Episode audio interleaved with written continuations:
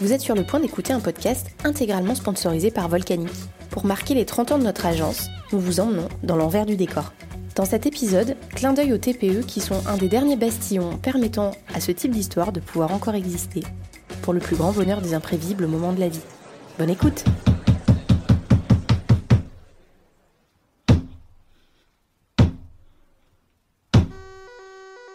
Il y avait une épidémie de grippe à l'école, alors j'avais demandé à Eric, le directeur de l'agence, si Martin pouvait rester avec nous pendant cette semaine-là.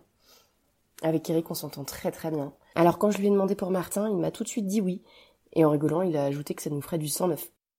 Le lundi matin, j'arrive donc avec Martin, qui s'installe sur la grande table en bois au milieu de l'agence, avec ses devoirs, ses lectures, évidemment son smartphone. Il regardait un peu partout, curieux, timide à la fois.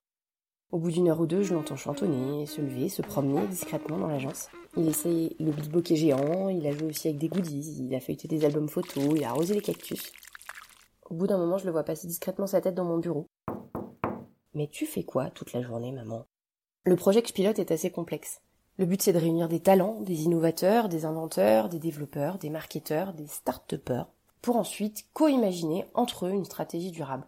Les participants viennent du monde entier pour un événement très teinté RSE, très euh, planète compatible. La logistique de l'événement est centrale. Dans ce type de dossier, on gère pas un groupe de 300 personnes, on gère plutôt 300 groupes de une personne. J'essayais d'expliquer cela à Martin en restant très factuelle et très concrète pour qu'il puisse bien comprendre. Il m'écoutait poliment, mais d'une oreille un peu distraite.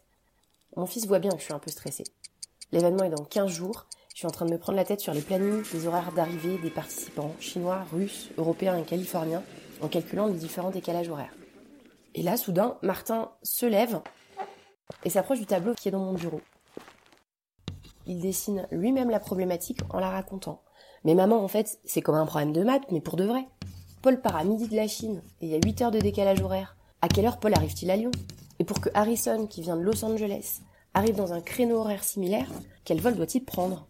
Si on va vers l'Est, alors on a 8 heures de plus en Chine. Il faut en enlever 8 pour la France et avec l'escale, ça fait 10 heures de plus en France.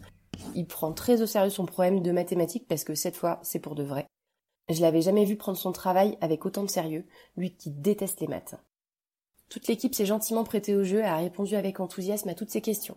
Martin remplissait son emploi du temps avec des petites missions données par les uns et les autres. Camille lui a confié le classement des badges par ordre alphabétique sur des plateaux d'émargement. David lui donne le poste de responsable des bus. Il est derrière un bureau, devant un ordinateur, et reporte les différentes arrivées. David lui a confié certaines tâches de signalétique. Je l'ai mis à contribution pour tester l'application, dans un format bêta.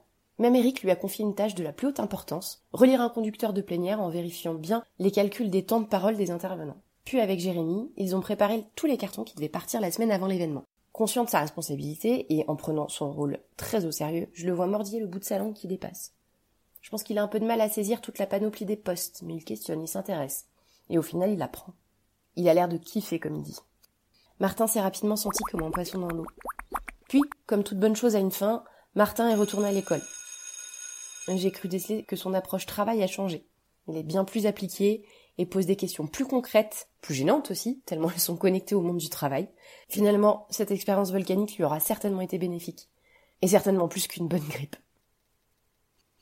Quant à nous, l'événement s'est très bien déroulé. Le client était ravi, les participants ont, je pense, beaucoup aimé ce style de mise en scène. Martin est bel et bien retourné à l'école, et nous à nos chers clients. Même si parfois il arrive à Martin de venir me chercher au bureau. Vous venez d'écouter l'un des épisodes de la série Backstage Project, le premier podcast événementiel de l'agence Volcanique. Ne manquez pas d'écouter et de partager nos autres épisodes et surtout dites bien au monde entier que l'événementiel est un univers fantastique qui offre d'immenses champs des possibles. Merci de votre écoute et de votre soutien.